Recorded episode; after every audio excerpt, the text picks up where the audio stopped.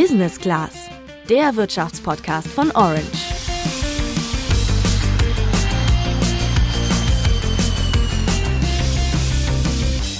Gute Nachricht für alle, die gerade karrieremäßig durchstarten wollen. Der Jobboom in Deutschland reißt nicht ab. Unternehmen bieten jede Menge attraktive Stellen.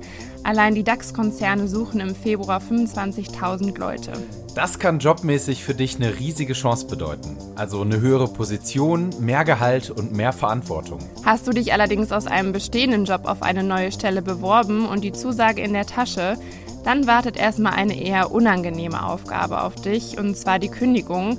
Und das ist eine nicht alltägliche Situation, auf die du dich vorbereiten solltest. So verhinderst du auch, dass du mit deiner Arbeitgeberin oder deinem Arbeitgeber schlecht auseinandergehst. Denn auch langfristig ist hier eine gute Beziehung wichtig für deine Referenzen, dein Netzwerk und ein gutes Arbeitszeugnis. Und dafür zählt eben nicht nur der erste gute Eindruck von dir, sondern eben auch der letzte. Was du tun musst, um im Guten mit deinem Chef und deinen Kolleginnen auseinanderzugehen, klären wir in dieser Folge. Dazu sprechen wir mit erfahrenen Karriereexperten. Ich bin Juliane. Und ich bin Luca. Wahrscheinlich geht es da nicht nur mir so, aber für mich persönlich ist eine Kündigung die denkbar unangenehmste Zeit in einem Unternehmen. Oh, das fühle ich total. Gerade wenn du gerne in der Firma arbeitest, hast du ja schon ein schlechtes Gewissen beim Kündigen. Hast du denn schon mal einen Job gekündigt?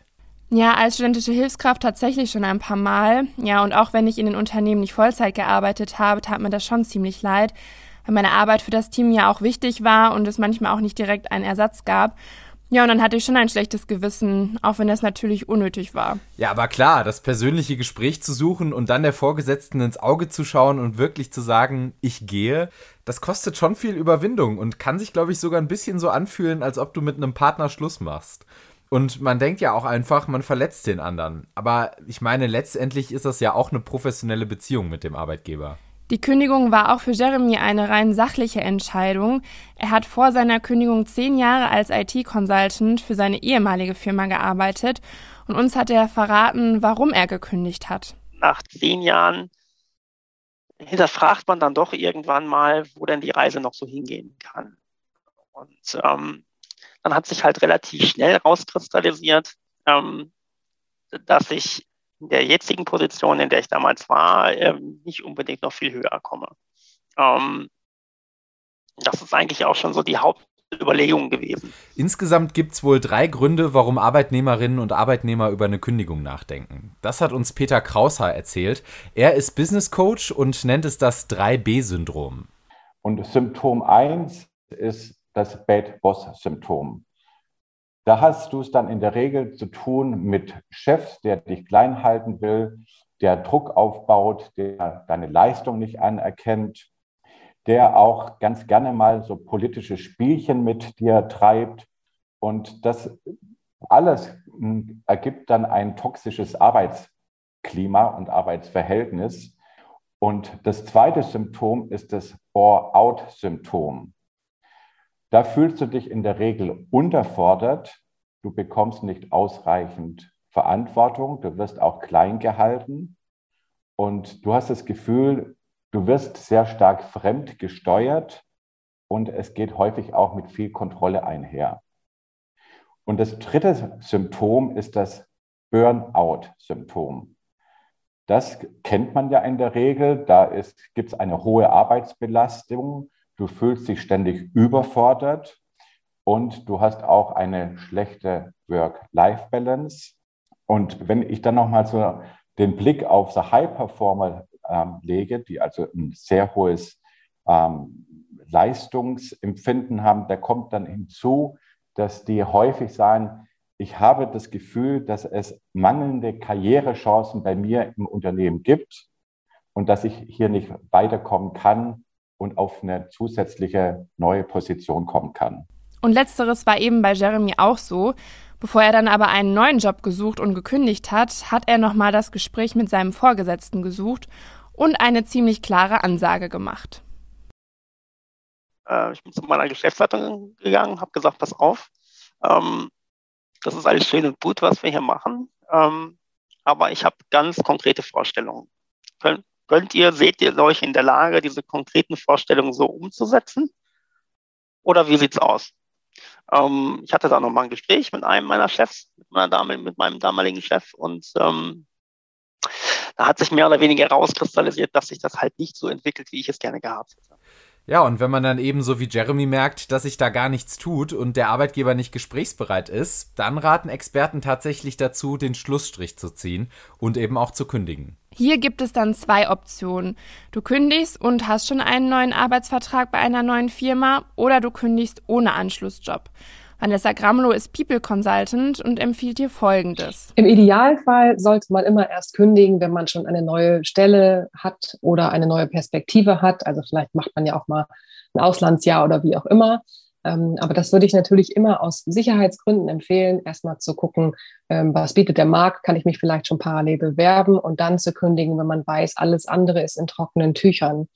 Aber manchmal ist es eben auch so, dass der Leidensdruck so groß ist, aus verschiedensten Gründen, dass man sich einfach so unwohl fühlt und, und denkt, okay, also ich stehe hier schon schlecht gelaunt, gelaunt morgens auf und äh, möchte eigentlich gar nicht mehr diese Arbeit machen.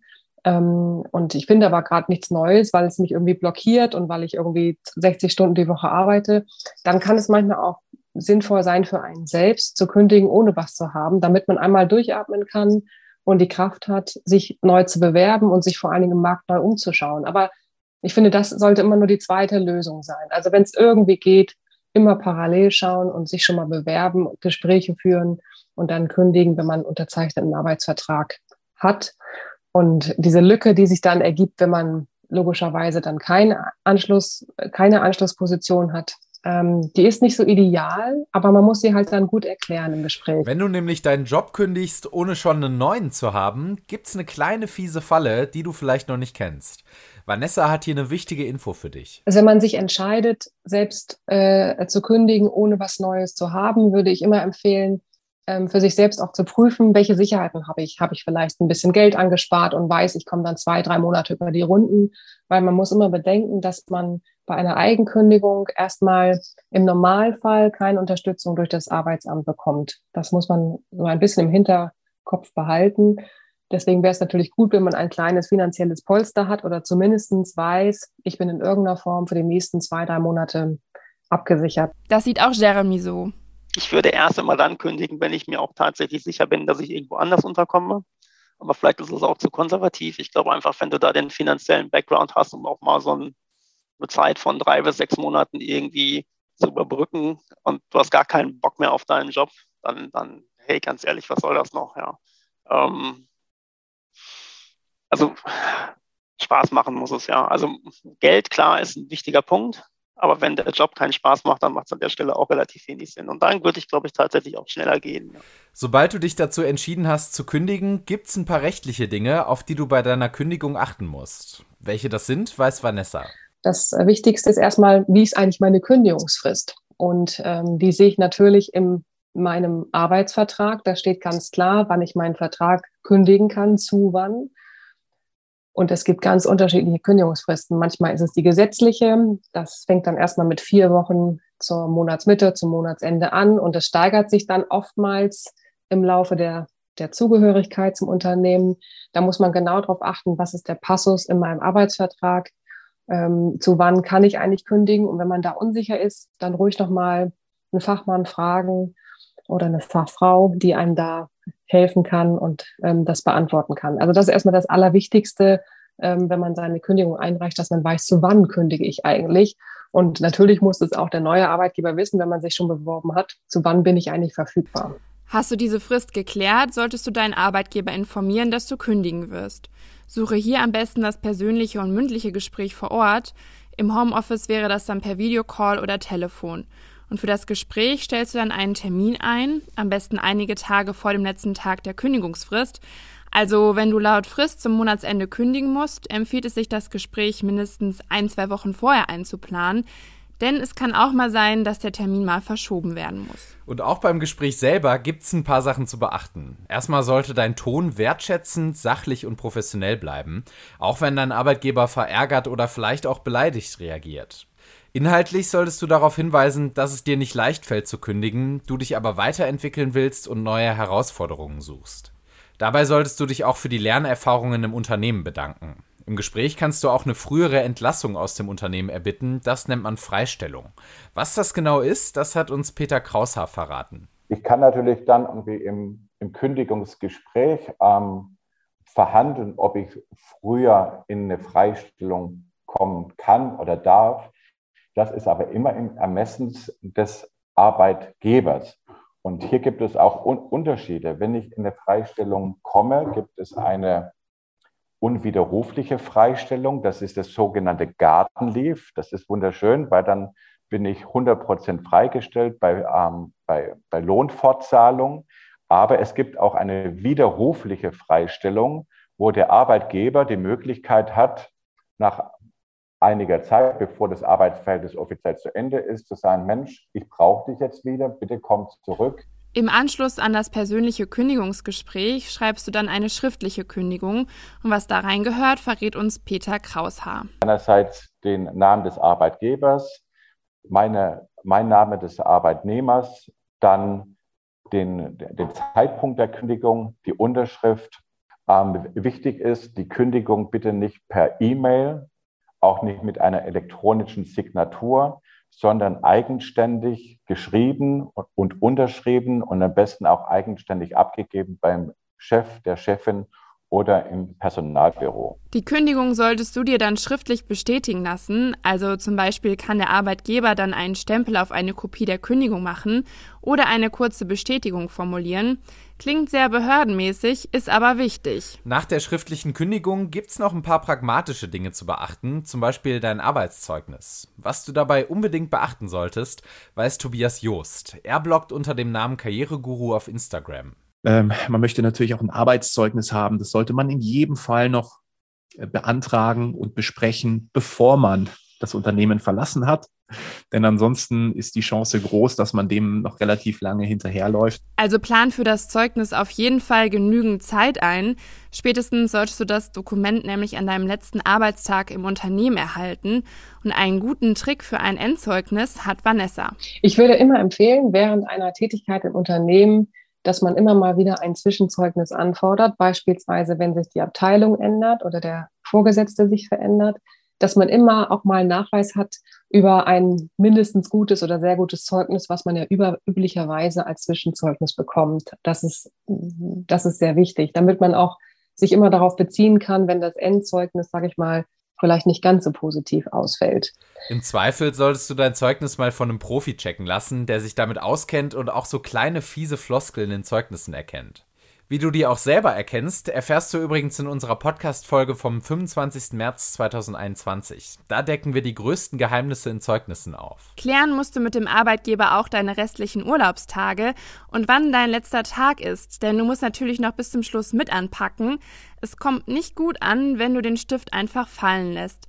Zuletzt musst du noch herausfinden, an wen du deine Themen übergibst und wie diese Übergabe gut gestaltet wird. Das ist wichtig, damit das Team weiter funktioniert. Apropos Team, Luca, sag mal, wann darf ich eigentlich meine Kolleginnen und Kollegen informieren, dass ich gehe?